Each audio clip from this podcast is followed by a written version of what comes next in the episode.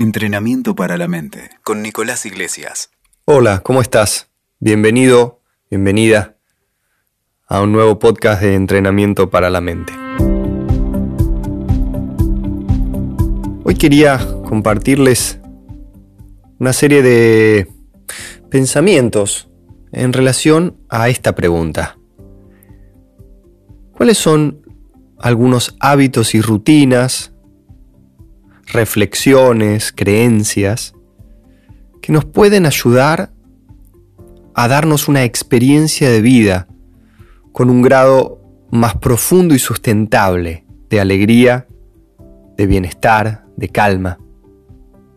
Esta es una pregunta que yo te voy a confesar durante mucho tiempo ha estado y sigue estando en mi esencia, en no sé cómo llamarlo, en, mi, en mi persona, y también te voy a confesar que he intentado por varios lugares. Entonces, lo que les quiero compartir es una serie de, reflexiones que obedecen a mi experiencia y mi comprobación empírica, pero que sobre todo están basadas en sabidurías, en conocimientos, en, eh, sí, en enseñanzas que hace muchos años vienen acompañando a esta misma pregunta, a todos los que se han hecho esta misma pregunta, eh, ya sea que vengan del budismo, del sufismo, de la psicología, de la medicina, de la neurología. Eh, y una manera distinta de, de ponerlo podría ser si empezamos considerando de que el tiempo de nuestra vida es verdaderamente muy valioso, por lo impredecible de la vida, por lo efímera de la vida. Entonces, la pregunta, otra, otra manera de preguntarnos esto es, ¿qué preocupaciones o aspiraciones son verdaderamente importantes en la vida y cuáles simplemente nos van a hacer perder el tiempo? Entonces te quiero proponer estas dos o tres reflexiones al respecto. La primera es por ahí un poco antipática, pero la primera es que intentemos bajar nuestros estándares, que intentemos tener expectativas más realistas, menos idealizadas, menos hollywoodenses, construidas, más conectadas con cosas verdaderas. Redefinamos qué significa tener éxito en la vida. Yo estoy completamente al tanto de que nuestra cultura que hemos construido, sobre todo en estos últimos 200 años más o menos, nuestro mercado de consumo, nuestros mercados de capitales, solamente nos proponen un ideal aspiracional al que hay que tenemos que llegar y que tenemos que tener. Y eso en general solo nos enajena más, ¿no? Porque, a ver, eh, todos los seres sintientes, no solamente los seres humanos, un gatito o un mosquito funcionan igual, todos los seres sintientes nos movemos fundamentalmente por dos energías, por dos fuerzas, que es la fuerza de aquello que nos atrae o aquello que nos repele en la vida. ¿No? El deseo de satisfacer una necesidad en cualquier ámbito y orden de la vida, eh, o el rechazo o el miedo de no querer experimentar algo, de rechazar algo. Eh, así funcionamos todos, como un imán que nos empuja para adelante o que nos repele para atrás. Eh, pero el deseo es una cosa que no tiene fin, es un barril sin fondo. Eh, cuando tenemos algo queremos otra cosa y así sucesivamente. Y el miedo, la, sensación de inseguridad, de no perder eso que una vez conseguimos, también es, insaciable. Eh, es decir, lo puede ver uno con gente que tiene, por ejemplo, muchos bienes materiales y su preocupación fundamental es no perder los bienes materiales. ¿no? Es como que primero se ha impulsado mucho hacia adelante en ese afán de tener y cuando tal vez lo ha conseguido, ahora se impulsa en esta otra energía hacia atrás de no perderlo. Eh, entonces me, me parece que una buena sugerencia en esto de tener expectativas más realistas y redefinir el significado del éxito en la vida. ¿Qué es éxito para vos en la vida? Es tener un set de prioridades coherentes. Si nuestras prioridades solo se basan en, en tener una y otra vez acumular experiencias sensoriales placenteras, o acumular dinero, o bienes materiales o intelectuales, aspirar a tener muchos eh, followers en Instagram, a tener poder, fama, reconocimiento. Yo creo que lo más probable, por lo menos mi experiencia y la que pude también ver en algunas personas que acompaño terapéuticamente o que mismo que conozco o que he leído, alcanza con abrir el diario. Eh, entonces lo más probable creo yo que es que vamos a terminar cada vez más y más insatisfechos y vacíos. Por el contrario, el cultivo de prioridades como la salud psíquica y emocional, el cultivo de la salud física, poder mantener una dieta de vínculos personales, nutricios, amorosos, que nos hagan sentir bien y a quienes podamos hacer sentir bien. Pensar de qué manera puedo servirle a la vida o ayudar a otros, este tipo de prioridades en tu vida, me parece que si eso empieza de a poco a convertirse en, nuestro, en nuestra definición de éxito, probablemente entonces eh, eh, esto pueda servir como un antídoto para lo primero que les decía, ¿no? que lo sabemos todo, de cuán sobreestimulados estamos de consumir la el nuevo viaje, la nueva serie, el nuevo auto, el nuevo vestido o, lo que sea, ¿no? Todo el tiempo, todo el tiempo, sin parar. El segundo, la segunda reflexión es trabajar todos los días en conectarnos con un sentido de dirección y de propósito auténtico para nosotros. Reflexionemos sobre la verdadera intención que subyace detrás de lo que hacemos, de lo que realizamos profesionalmente, laboralmente, y intentemos encontrar una profunda razón que nos motive a hacerlo. ¿Por qué hago lo que hago todos los días laboralmente? Yo sé que para muchos de nosotros esta puede ser una pregunta incómoda porque Lamentablemente, eh, para muchísima gente, esa respuesta solamente lleva a un lugar, que es para pagar las cuentas, para sobrevivir, para poder llevarle comida a mis hijos o pagar la escuela o la obra social, etcétera, etcétera. Yo lo sé. Sin embargo, el punto me parece acá es no caer también otra vez en otra, primero en una en una desenergización o en una desmotivación, creyendo que eso, bueno, será así toda la vida y, no hay nada más que hacer, sino... Y tampoco entrar en, en una especulación de solo si tengo el trabajo de mis sueños o la profesión de mis sueños podré realizar mi ser feliz. No creo que sea así. Me parece que el comienzo es, es, por el otro lado.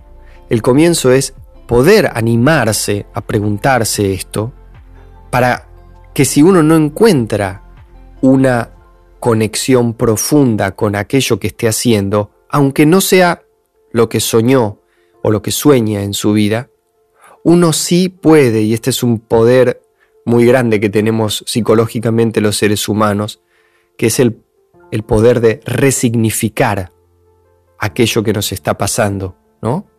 Para algunas personas, eh, como ya hemos visto en la historia, la experiencia de haber atravesado uno de los horrores y atrocidades más grandes que ha sido el nazismo y los campos de concentración, para algunas personas esto ha sido devastador y los ha destruido. Para otras personas ha sido tremendamente duro y trágico. Sin embargo, han salido transformados y han ayudado a la humanidad con sus enseñanzas y con sus aprendizajes de la misma experiencia. Entonces, no es tanto la experiencia, pongo este caso solo, obviamente, como algo muy, muy, muy, muy extremo, pero para, para que podamos ver que no es tanto el argumento que nuestra mente nos cuenta a veces de decepción, de frustración y de bajar los brazos y decir, y bueno, ¿qué querés que haga? Yo tengo que pagar las cuentas. Bueno, Aquí estoy diciendo, hay algo que podés hacer, si querés, que es reconectarte con eso que estás haciendo. Una manera muy simple, una manera muy simple, es poder hacer este ejercicio de, de pensar en cuántas personas estás ayudando con lo que estás haciendo, de qué manera lo que haces podría conectarse con tus talentos, tus virtudes y lo que el sentido de propósito que le querés dar a tu vida. En general, una persona que no está conectada verdaderamente con sus talentos y sus dones y que no los manifiesta al servicio de otros, yo tengo la, la comprobación un poquito de que no importa cuánto dinero, cuánto poder o cuánta fama tenga, inevitablemente, si verdaderamente no está conectado con esto, inevitablemente se va a marchitar porque no está operando desde el centro de su alma, desde su espíritu, desde lo que vino a hacer a este plano. Si bien somos seres sensoriales y nos gusta a todos tener unas lindas vacaciones y andar en un transporte cómodo y mirar una película que nos gusta y comer papitas o lo que sea que a cada uno le guste. No vinimos a este plano para sobrevivir a eso, para experimentar placeres o comodidades sensoriales exclusivamente. No hay nada de malo en eso. Si lo sabemos balancear, compensar y si sabemos entender por qué somos seres sensoriales. El tercer punto que eh, me gustaría proponer o reflexionar es proponernos el cultivo de una vida más simple y más sencilla.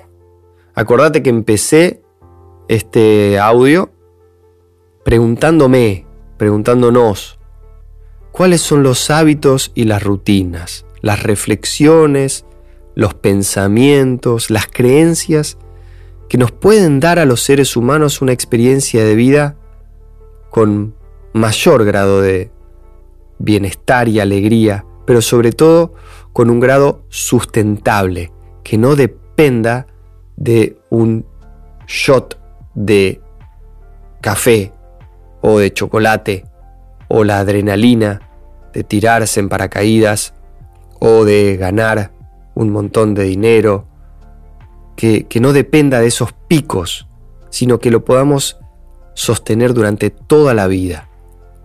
Y yo creo que proponernos el cultivo de una vida más sencilla, más simple, una vida en la que haya tiempo para trabajar, para eh, desempeñar nuestras tareas que nos den el dinero eh, necesario para, para nosotros y para las personas que eh, nos rodean para subsistir, pero también para disfrutar de nuestros hobbies y de nuestras actividades de esparcimiento, lúdicas, en la que podamos darle tiempo y presencia al cultivo de nuestras relaciones personales con otros, pero no como si fuera una transacción no como si fueran vínculos transaccionales, sino como si se tratara de un objeto muy preciado que queremos cuidar, cultivar, hacer crecer. Un estilo de vida más simple, más sencillo. Para terminar este capítulo, eh, quiero recordarnos a todos eh, lo difícil que es esto.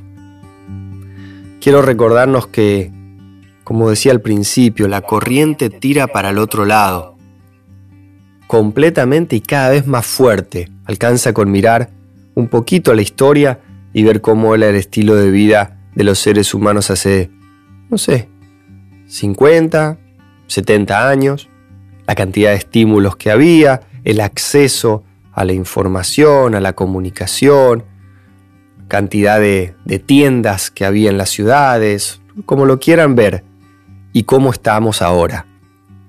Y cuánta sobreestimulación y propuestas hacia afuera hay. Y tal vez, bueno, ahora si bien sí, me parece hay, hay algunas más, cada vez más por suerte, también enseñanzas y propuestas de introspección, y de cultivo de esta vida más simple, de este centramiento. Eh, pero cuán fuerte es esa batalla.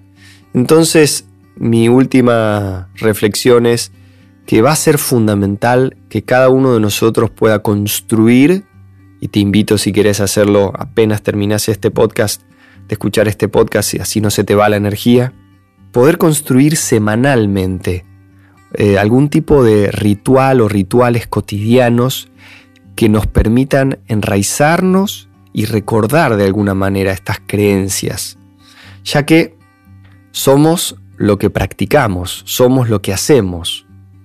Eh, y la rutina, los hábitos, eh, son aquellos, aquellos estímulos que nos sostienen en una dirección. Cuando digo rutinas o hábitos, pueden ser cosas muy sencillas, pueden ser levantar de todas las mañanas y escribir algo en un, cuadernito, eh, puede ser todas las semanas este, cerrar los días con una práctica de agradecer los dos o tres mejores cosas que, te pasaron durante el día.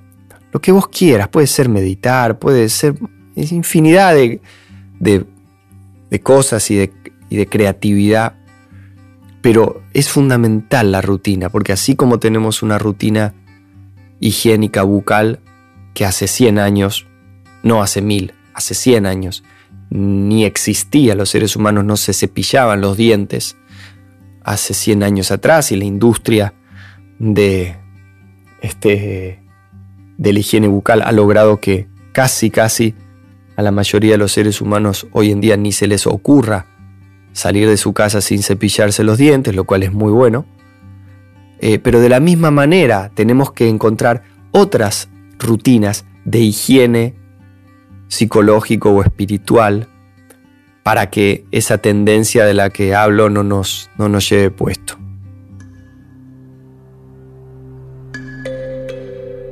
Bueno, espero que haya que haya colaborado estas reflexiones que te hayan, eh, que te hayan servido y que puedas, como te decía, te desafío, te invito a que puedas, apenas termina este podcast, eh, hacer una listita de cuáles son las rutinas, los hábitos que para esta próxima semana te gustaría comenzar a implementar en, en la dirección a poder de a poco ir cultivando un estado eh, de vida más conectado con lo auténtico, más verdadero, más tranquilo y al mismo tiempo más, eh, más auténtico con, con lo que vos verdaderamente deseas de corazón.